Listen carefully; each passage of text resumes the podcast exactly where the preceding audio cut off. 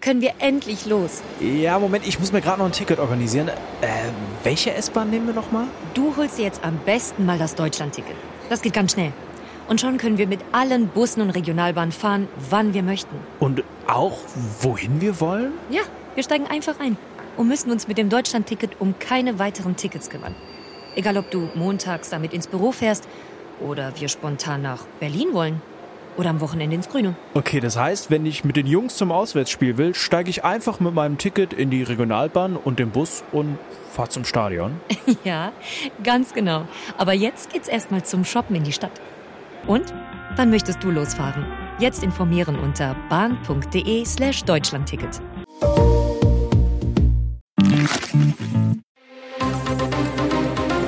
Das Bild News Update. Es ist Dienstag, der 31. Oktober und das sind die Bild meldungen Geheimaussprache zwischen Tuchel und Hoeneß enthüllt. Klartext von Terrorexpertin, Klimakids sind willkommene Idioten der Hamas. Heißer Halloween-Countdown, gehst du dieses Jahr als Nacktschnecke Heidi? Wenn der Uli mit dem Thomas. Immer wieder ist Bayern Münchens Kader ein Thema. Öffentlich, intern, zwischen den Bossen. Trainer Thomas Tuchel sprach wiederholt an, dass speziell defensiv die Personalplanung eng sei. Die Bosse vertreten den Standpunkt, dass nicht jeder Trainerwunsch erfüllt werden muss. Dass es Aufgabe des Coaches sei, Lösungen für enge Situationen zu finden. Die Debatten um den Kader belasteten dabei zwischenzeitlich sogar das ursprünglich gute Verhältnis zwischen Ehrenpräsident Uli Hoeneß und Tuchel. Um das beizulegen, sprachen sich die beiden vor dem Bundesligaspiel gegen Mainz am 21. Oktober unter vier Augen aus. Tuchel soll dem Vernehmen nach das Gespräch als angenehm empfunden haben. Hoeneß soll ihn dabei gebeten haben, seine Aussagen im Gesamtzusammenhang zu verstehen. Als Hoeneß etwa im TV die Entlassung im März von Ex-Trainer Julian Nagelsmann kritisierte, wollte er dies keinesfalls als indirekte Kritik an Tuchel verstanden wissen. Zudem machte Hoeneß in dem längeren Geheimgespräch auf eine bestehende Abmachung aufmerksam. Tuchel möge den Kader öffentlich nicht mehr kleiner reden, als er sei. Daran hält Tuchel sich seitdem, springt auch bei Interviewfragen, die direkt darauf abzielen, nicht mehr auf das Thema an. Mit Klimaschutz scheint es wenig zu tun zu haben, was Fridays for Future zuletzt so von sich gibt. Aber wie weit radikalisiert sich die Bewegung noch? Bei ihrer Freitagsdemo vor dem schwedischen Parlament in Stockholm halten Greta Thunberg und ihre Mitstreiter zahlreiche Plakate hoch. Nur eins bezog sich aufs Klima, alle anderen auf Palästina und das im radikalsten Sinne. Und auch auf Instagram hat Fridays for Future International schon wieder Antisemitismus und Hamas-Sprech verbreitet. Terrorismusexpertin Bettina Röhl sieht in Greta Thunberg eine Erbin der 68er-Bewegung, warnt in Bild, sie hat einen Teil des damaligen linken Antisemitismus übernommen. Röhl deutlich, die Palästinenser in Gaza sind Werkzeuge des Iran und die Westkinder aller Fridays for Future sind deren willkommene Idioten. Gefährlich, schon bei der 1968er Bewegung damals sei ein Teil in palästinensische Militäreinrichtungen nach Jordanien geflogen, um sich im Terrorkampf ausbilden zu lassen. Viele sind später Terroristen oder palästinensische Agenten im Westen geworden, so Röhe. Sie vermutet, einige von ihnen hätten sogar bei der Planung des Olympia-Attentats in München mitgeholfen. Das hat man von den damaligen Bürgerkindern auch nicht gedacht, so Röhl. Dennoch wolle sie damit nicht sagen, dass Fridays for Future auf dem Weg in den Terrorismus sei.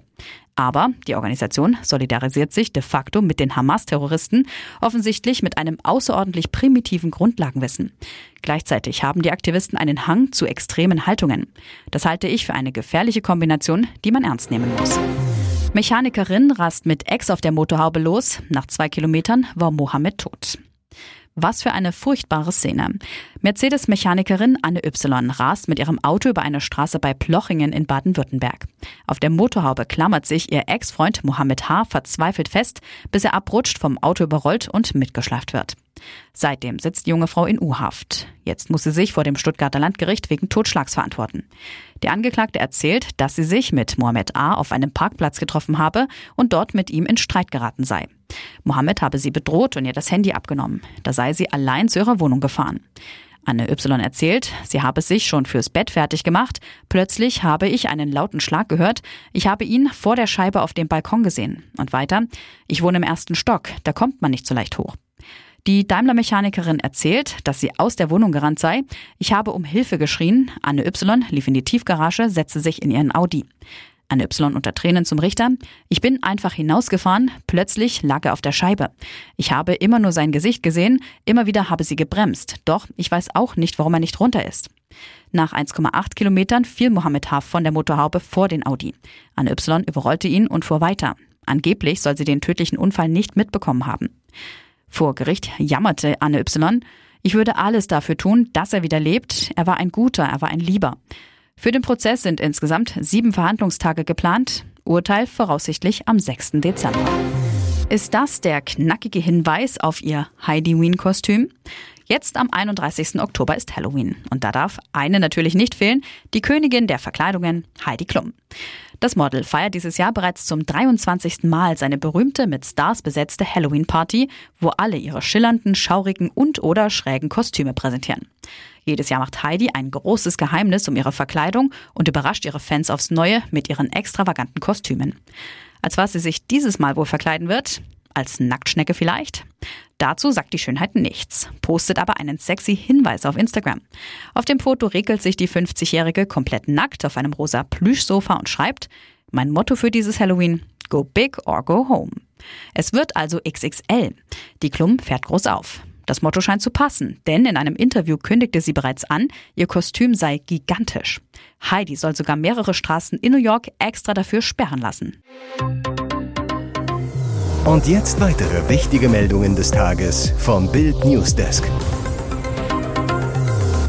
Israel sorgt sich, dass Juden auf der ganzen Welt in Gefahr sind. Bild sprach exklusiv mit Yitzhak Herzog, dem Präsidenten Israels. Neue Bilder vom Flughafen Dagestan, wo ein Islamistenmob Jagd auf Juden machte, nannte er schockierend und extrem besorgniserregend. Herzog entsetzt, es war wie ein Pogrom. Gott sei Dank wurde es am Ende von den Behörden verhindert. Israels Präsident Herzog warnt nun in Bild, es gebe einen steigenden Antisemitismus überall auf der Welt. Alle Regierungen und Gesellschaften müssten stark dagegen stehen. Eine Lehre der Geschichte sei, es beginnt mit den Juden, es endet nie bei ihnen. Über die Bilder antisemitischer Mobs in Deutschland sagte Herzog, wenn ich so etwas in Deutschland sehe, weckt es natürlich sofort Gefühle in meinem Bauch, aber ich weiß, dass die deutsche Regierung, das deutsche Volk anders darüber spricht. Die Bundesregierung zeige enorme Freundschaft, Unterstützung und Klarheit. Angesichts der Massaker von Hamas-Terroristen an Juden in Israel sagte Herzog, es gäbe Geschichten und Tragödien und Grausamkeiten, die Menschen an den Holocaust erinnern, wie zum Beispiel die Tatsache, dass am 7. Oktober die höchste Zahl von Juden an einem Tag seit dem Holocaust getötet wurde. Es sei schwierig, die am 7. Oktober getöteten Menschen zu identifizieren, teilweise habe man es mit verbrannten Körpern und Leichenteilen zu tun. Herzog, das ist unvorstellbar, das ist die Zivilisation, die von ISIS und Hamas gefeiert wird. Und ich sage allen, Leute, ihr müsst verstehen, wenn Israel nicht mehr da ist, ist Europa als nächstes dran. Sie werden Europa durchkämmen, darauf haben sie es abgesehen, und dann auf die Vereinigten Staaten. Die Heizsaison hat begonnen und der nächste Teuerwinter steht bevor. Vielen Haushalten in Deutschland droht der nächste Heizkostenhammer, warnt das Vergleichsportal Verivox. Der Grund, die Preisunterschiede bei den Gastarifen sind so groß wie nie zuvor, wie die Verivox-Auswertung für Bild ergibt. Zwar sei die Energiekrise erstmal überstanden, doch das Heizen bleibe teuer. Verbraucher müssen aktiv werden, um einen günstigeren Tarif zu bekommen, heißt es von den Preisexperten. Besonders vor dieser gefährlichen Kostenfalle warnt Verivox, nachdem zahlreiche Versorger ihre Preise deutlich erhöht hatten, haben sich viele Gaskunden in die sogenannte Grundversorgung ihrer Stadtwerke gerettet. Diese war in vielen Fällen erheblich günstiger. Doch das ist nun vorbei, warnt Verivox. Während in der örtlichen Grundversorgung, also dem regionalen Stadtwerk vor Ort, im bundesweiten Durchschnitt 14,62 Cent pro Kilowattstunde Gas fällig werden, zahlen Neukunden im Schnitt nur noch 8,7 Cent. Eine Familie mit 20.000 Kilowattstunden Jahresverbrauch in der Grundversorgung zahlt also durchschnittlich 2.924 Euro im Jahr für Gas. Ein Neukundentarif kostet aufs Jahr gerechnet nur 1.740 Euro. Das bedeutet, die Familie zahlt 1184 Euro mehr, als sie müsste. Denn, wichtig zu wissen, Kunden könnten die Grundversorgung jederzeit verlassen, so sieht es der Gesetzgeber vor. Die Kündigungsfrist beträgt in der Regel nur zwei Wochen. Weil die Heizsaison jetzt erst beginnt, haben Verbraucher noch die Möglichkeit, im kommenden Winter den teuren Preisen zu entgehen. Wer aber glaubt, er könnte sogar so günstig heizen wie vor der Energiepreiskrise, wird in der Regel enttäuscht, denn das Preisniveau liegt aktuell noch über den Preisen, die vor der Krise herrschten. Das werde sich so schnell auch nicht ändern, heißt es von den Preisexperten. Deutschlands Fridays for Future Frontfrau Luisa Neubauer hat erstmals die Klimaikone Greta Thunberg kritisiert, weil die zum Terrorblutbad der Hamas in Israel schweigt. In einem Interview mit Zeit Online sagte Neubauer jetzt, dass Greta Thunberg bisher nichts Konkretes zu den jüdischen Opfern des Massakers vom 7. Oktober gesagt hat, enttäuscht mich. Die Schwedin Thunberg hatte nach dem Terrorangriff der Hamas mit mehreren Internetposts irritiert. Unter anderem stellte sie sich an die Seite von Gaza und forderte Gerechtigkeit für Palästina. Letzteres kann auch als Rachewunsch gewertet werden, gerade nach dem Massaker an mehr als 1400 Israelis und den Entführungen von mehr als 200 Geiseln. Aber zu den israelischen Opfern fiel von Gretas Seite noch kein einziges Wort des Mitgefühls. Außerdem teilte Thünberg einen Beitrag auf Instagram, der von Gaza-Genozid und Staatsterror gegen Unterstützer der Palästinenser spricht. Der Aufruf kommt vom Account Palestine Speaks. Die Gruppe mit knapp 25.000 Mitgliedern ruft mit Sprüchen wie From the River to the Sea zur Auslöschung Israels auf. Auch der internationale Account von Fridays for Future fiel in den vergangenen Wochen mit Hassbotschaften gegen Israel auf, sprach im Hamas-Duktus sogar von palästinensischen Märtyrern. Dazu sagte Neubauer jetzt, hätte ich absehen können, dass auf dem internationalen Account von Fridays for Future solche Statements geteilt werden, ohne Absprache, ohne Faktencheck, dann hätten wir uns schon im Vorfeld klarer verortet. Es sei offensichtlich, dass die globalen Realitäten bei vielen Organisationen auseinandergehen, wenn es um Israel und Palästina geht. Das rechtfertigt aber weder Antisemitismus noch Desinformation. Sein achter Streich. Lionel Messi gewinnt den prestigeträchtigen Ballon d'Or, wird am Montagabend in Paris geehrt. La Pulga, zu Deutsch der Floh, galt schon im Vorfeld als Favorit, Ausschlaggebend waren seine Leistungen beim WM-Triumph 2022. Der Argentinier feierte bei der Weltmeisterschaft den Titel, setzte sich gegen Frankreich in einem spektakulären Finale im Elfmeterschießen durch. Es ist der achte und vermutlich letzte Ballon d'Or für Messi. Nur Stanley Matthews war bei der allerersten Ausgabe 1956 mit 41 Jahren etwas älter. So oder so baut er seinen Rekord aus. Schon sieben Titel Rekord. Hauptkonkurrent Erling Haaland geht immerhin nicht komplett leer aus. Der Superstürmer hatte in der abgelaufenen Saison wettbewerbsübergreifend 52 Tore erzielt und gewinnt dadurch die Gerd Müller Trophäe für den besten Torjäger. Haaland-Freundin Isabel Haugseng Johansen freut es, das Power Couple präsentiert sich den Abend über immer wieder gemeinsam. Haugseng Johansen stammt genau wie Haaland aus der 12.000 Einwohnerstadt Bryn in Südnorwegen. Beim heimischen Fußballverein Brünn FK spielten Johansen und Haaland in der Jugend. Sie kennen sich also bereits schon einige Jahre.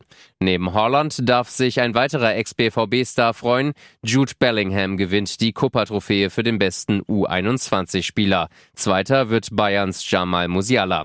Ein unangenehmer Moment, Emiliano Martinez wird zum besten Torwart des Jahres gewählt und bei seinem Gang auf die Bühne ausgebuht. Der Grund, das Publikum hätte wohl lieber einen anderen Sieger gesehen. Zudem war eine seiner Highlight-Paraden eine entscheidende im WM-Finale gegen Frankreich. Und noch eine Werbung in eigener Sache. Sichere dir jetzt Bild Plus und Amazon Prime für nur 8,99 Euro im Monat. Dein Mix aus News, Shopping und Entertainment. Amazon bringt dir jetzt außerdem die UEFA Champions League, das Topspiel am Dienstag live bei Prime Video. Erfahre mehr unter bild.de slash prime. Es gelten die Angebotsbedingungen und AGB.